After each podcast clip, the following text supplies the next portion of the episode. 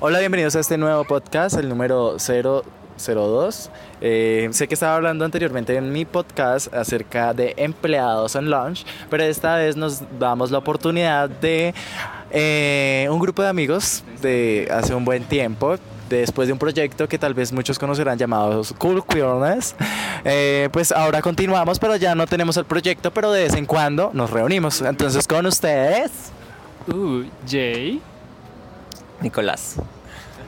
Ay, son dos chicos muy fantásticos. Bueno, y mi nombre es Fabián Cano. Eh, y hoy estamos desde la estación. Esto es en la séptima con 62. Es un bar gay. No, pues es. No, no, no. No se podría decir que es un bar gay, pero es un bar de la comunidad LGBTI. LGBTU. ¿Cómo, cómo- espera, cómo- espera, dije mal. ¿Cómo, cómo dice ese video que sale por ahí en internet?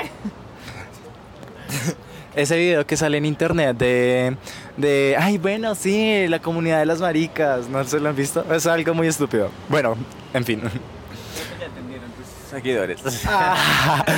No, no tengo seguidores, marica, no tenemos seguidores. Está- los oyentes. los oyentes desconocidos del extranjero.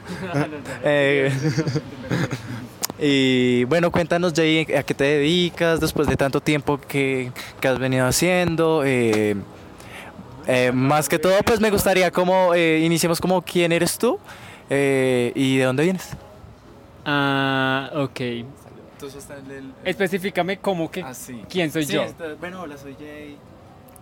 O sea, ajá. Bueno, ¿cómo te llamas? está dicho, yo haciendo las preguntas, ¿cómo te llamas? me llamo Jay, ¿Qué edad tienes? 22. ¿A qué te dedicas Soy actualmente? modelo de la mejor agencia de este país. Eh, ¿De qué agencia estamos hablando? Es necesario. pues, Soy modelo de Grupo 4. Grupo 4. ¿Y hace cuánto tiempo llevas con la agencia? Eh, llevo tres maravillosos meses. wow, eh, recordemos, recordemos que, bueno, la primera vez que pues yo personalmente vi a Jay eh, modelando fue en el Bicapital, si no estoy mal. ¿Sí? Capital, obviamente tú me grabaste, hiciste un video increíble. Y sí fue para la- el desfile de Manuela Álvarez. Súper. ¿Y qué tal fue, o sea, esa sensación de estar en una pasarela? Claro que ya antes habías estado en una, ¿no? En Bucaramanga, ¿dónde fue eso? Ah, en Ibagué, Negocios y Moda. Eso fue en el 2019. Sí, fue en septiembre del 2019. Ahí desfilé con Jorge Duque Vélez, que es un muy buen diseñador colombiano. Desfilé con Edu de Crishi, que era un diseñador invitado de Argentina. Y con Judy Hasbun, que es una diseñadora de la costa de Colombia. Súper genial. Y bueno, em, para las personas que tal vez te conocen, pero para muchos no te conocen, eh, ¿tú cómo te describes en tus... eh, mm, como tu, tu idea cultural, ¿sí? ¿Cómo te, te defines, mejor dicho? Ok, ¿cómo me defino? Eh, como para tener claro es, por ejemplo, que tú estás en una pasarela donde, pues, mm, básicamente las mm, modelos son mujeres y tú estás ahí incluido en ese grupo, pero ¿de qué manera? Ok, la agencia me incluye como andrógeno, pero yo me identifico como queer. El problema es que el término todavía es como muy eh, eh, desconocido en el país, entonces la agencia prefiere dejarlo como andrógeno, que es un término que se conoce mucho en el mundo de la moda aquí en Colombia. Pero realmente soy queer y pues nada, pues mi relación con las niñas es como súper normal. Yo soy una niña más de la agencia. Súper chévere. Y bueno, desde tu punto de vista en el momento en que estabas en la pasarela, eh, pues Ibagué, que es, se podría considerar que es una ciudad que está en un proceso de crecimiento y de integración a una sociedad más cultural y conociendo diferentes alternativas como los, an- lo, queer.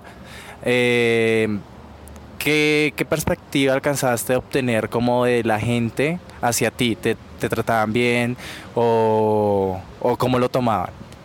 Pues realmente fue como muy sorpresiva la reacción. Pues generalmente eh, uno espera que de una ciudad tan pequeña la gente sea un poco cerrada, pero realmente no son muy abiertos, me recibieron muy bien. Eh, fui como el modelo, realmente fue el modelo revelación de esa feria y la sensación, pues me conocen muchísimo en Ibagué después de eso, porque fui el punto de referencia de la feria. Nunca había habido un modelo como yo en ninguna feria eh, de Ibagué y creo que era la quinceava feria que se hacía. Yo soy el primer modelo andrógino o queer que se presentaba, entonces ya entenderás que fue la sensación, pero muy bien recibida, muy, muy bien recibida. Eh, esta feria es una feria, ¿no? Eh, aquí se presentan solo diseñadores colombianos o llegan marcas alternativas o marcas extranjeras. ¿Cómo funciona realmente ese mundo de la pasarela en, en Ibagué? Eh, realmente Ibagué empezó como solo marcas nacionales, sobre todo las que radican en Ibagué, que tienen fábricas en Ibagué, pero se fue ampliando y ya son modelos colombianos, como te dije, estaba Jorge Duque Vélez, que es uno de los mejores diseñadores colombianos, presentó su primera colección de novias en Ibagué. Judy Hasbun, que es una diseñadora de hace muchísimos años, colombiana. Eh, hubieron dos diseñadores invitados, uno argentino y uno de Paraguay, si no estoy mal. Y marcas de, de Ibagué como CP Company, Rodmasco, o sea, es mucho... Es, es de allá, marica? Sí, baby. Wow, no sabía. Entonces se presentaban esas marcas, sobre todo eran marcas de Ibagué, pero con diseñadores colombianos y dos internacionales. Ah, súper bien. Eh, y bueno, y la expectativa de después de eso, pues llegaste al Bicapital, que definitivamente pues es un, un buen espacio, un espacio muy alternativo, muy de marcas colombianas y que es un espacio innovador apoyado también por diferentes marcas. Este año, más o menos, ¿recuerdas qué marcas estaban apoyando este evento? Ah, recuerdo Punto Blanco, Cheviñón, ah, a la revista Fucsia, que ella fue la patrocinadora de la pasarela de nosotros, que fue la de Manuela Álvarez.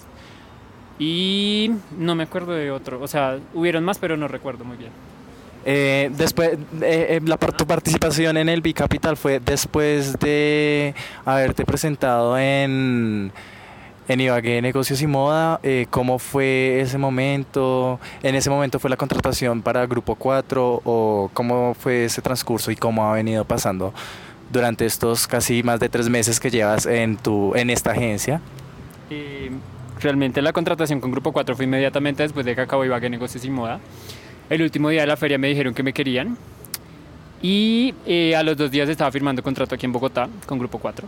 Eh, Bicapital fue después de firmar contrato con Grupo 4, pero antes de Bicapital estuvo el desfile del Bicentenario y un desfile benéfico. Pero realmente sí, todo sucedió después de firmar contrato con ellos y ahí sí entré a Bicapital. Sí, y súper chévere. Y bueno, em, yo he visto que eh, últimamente te han empezado a seguir como varios influencers de la moda colombiana, como es Carolina, como es algunos referentes tal vez en la en, en parte del modelaje andrógino. Sí, estoy bien. Como es Dave Castiblanco, eh, bueno, no sé quién más, pero que Mara, exacto. Eh, ¿Cuál fue tu primera reacción realmente desde que te empezó a pasar eso? Cuéntame tu nivel de experiencia de felicidad. ¿Lograste una felicidad eh, o te motivó a que realmente todo se puede? Y porque finalmente como que ha sido uno de tus sueños durante todo este transcurso de, de fortalecer como tu, tu perfil de modelo y, y de ser aceptado de una manera en la que la sociedad no vea esto como tal vez un tabú o algo que tal vez sea perjudicial para una sociedad, sino que realmente es algo que apoya y que motiva a muchas personas que persiguen sus sueños y que en muchas ocasiones eh, son lastimados emocionalmente por algunas eh, empresas. eh, eh, bueno, las, las personas que se encargan de reclutar a este tipo de gente, pues para, para pasarelas, para revistas, para editoriales. Eh, cuéntame sobre- más sobre ese tema. Bueno, pues de los influencers y todo esto que mencionabas, realmente sí fue muy impactante, sobre todo ver que una figura tan reconocida como Dave Castiblanco me comenzara a seguir. Gorda, gorda. Ay, no puede ser. ¿Qué pasó? No puede ser, gorda. No, ahí está, ahí seguimos eh, la grabación, qué pena con ustedes. Es que se salió del sistema porque estamos directamente desde SoundCloud, es nuestra nueva plataforma donde estamos oyendo nuestros podcasts para posteriormente pues poderlos publicar en más plataformas como es Spotify y otras herramientas que nos podemos eh, encontrar visionario. Continúa. Sosténlo y yo busco el brique. Eh, bueno, pues el simple hecho de que Dave Castiblanco me empezara a seguir fue una brutalidad. O sea, realmente ese día estaba súper contento, súper feliz, no me la creía. Aparte de que no solo me empezó a seguir, sino inmediatamente me envió un mensaje diciéndome que estaba muy feliz por lo que me estaba pasando. Y no me acuerdo bien qué más fue lo que me escribió, pero estaba súper contento. Eh, después de eso, como a los 15 minutos, me empezó a seguir Mara, que pues después de este programa de la agencia Mara se volvió una figura muy importante, una representación de la comunidad LGBTI en el mundo de la moda muy importante. Y me empezó a seguir ella y de ahí en adelante reguero de gente. Entonces es como un cambio brutal en muy poco tiempo. ¿Qué marca la diferencia? Sí, obviamente. Es, es, es, una, es un punto de partida Es como una muy de alto. nieve. Exacto, sí. Y a la- pero no en, en bajada, sino en ascenso. Total, o sea, o sea, me refiero a que una bola de nieve va creciendo. Sí, sí, pero de bajada. Yo crezco de subida. pero eh, Una sí. bola de nieve en reversa. Oye, pero eh, yo opino, Marica, porque después de, de eso, yo creo que, pues yo siempre he pensado y opinado que de Castillo Blanco ha sido como una referencia inicial. Claro. Porque desde ese entonces empezaron como a descubrirse como Ujú. más figuras que se llevaban por ese estilo andrógino Ujú. y como que ahí ha empezado como que mucha gente Como, a mostrarse. como la aceptación, como Sí, más como aceptación. como Exacto. mostrarse. Él fue como la llave que abrió la puerta para que nosotros pudiéramos hacer lo que queremos hacer. Realmente. Con seguridad Exacto. Con, con autoestima. Ajá. Dave Castiblanco fue como el que abrió la puerta para que nosotros estemos donde estemos y podamos hacer lo que queremos hacer. Él, es, él fue como, él es muy importante para todo esto, para el mundo de la moda colombiana, igual que Mara. Entonces sí, para mí es un referente muy, muy grande y pues significa muchísimo, muchísimo tener una relación tan cercana con él. Eso me hace muy feliz, aparte de que el Jay antes de Ibagué Negocios y Moda y después de Ibagué Negocios y Moda es un Jay muy diferente. Es alguien completamente seguro de lo que es y de lo que quiere. Eso sí es demasiado notorio.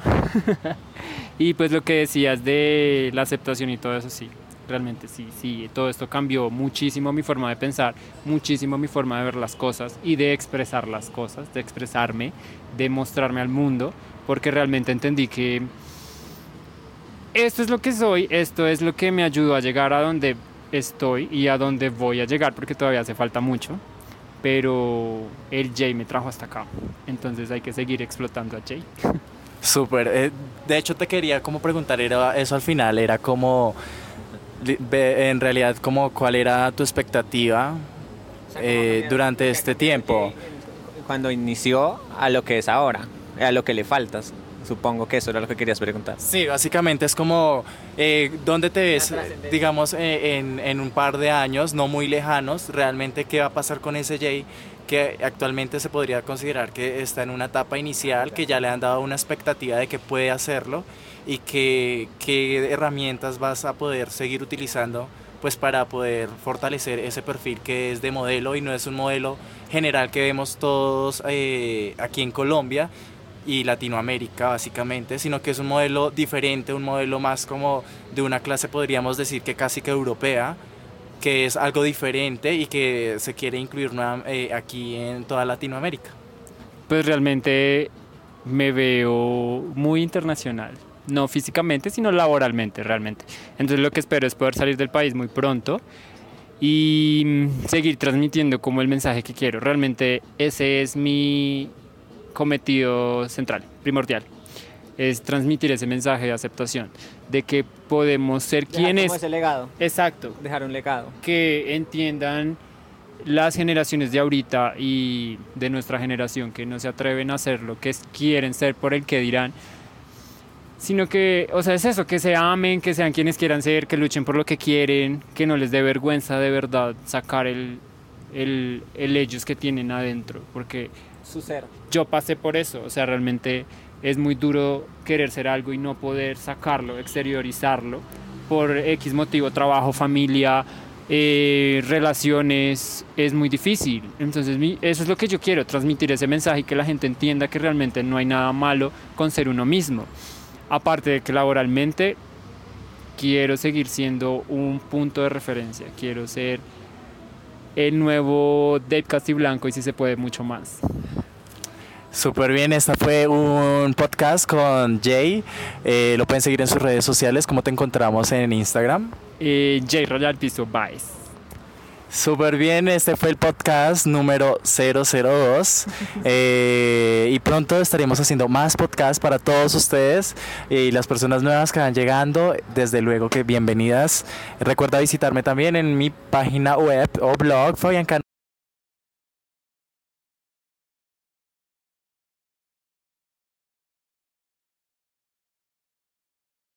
Ahora falta la suya.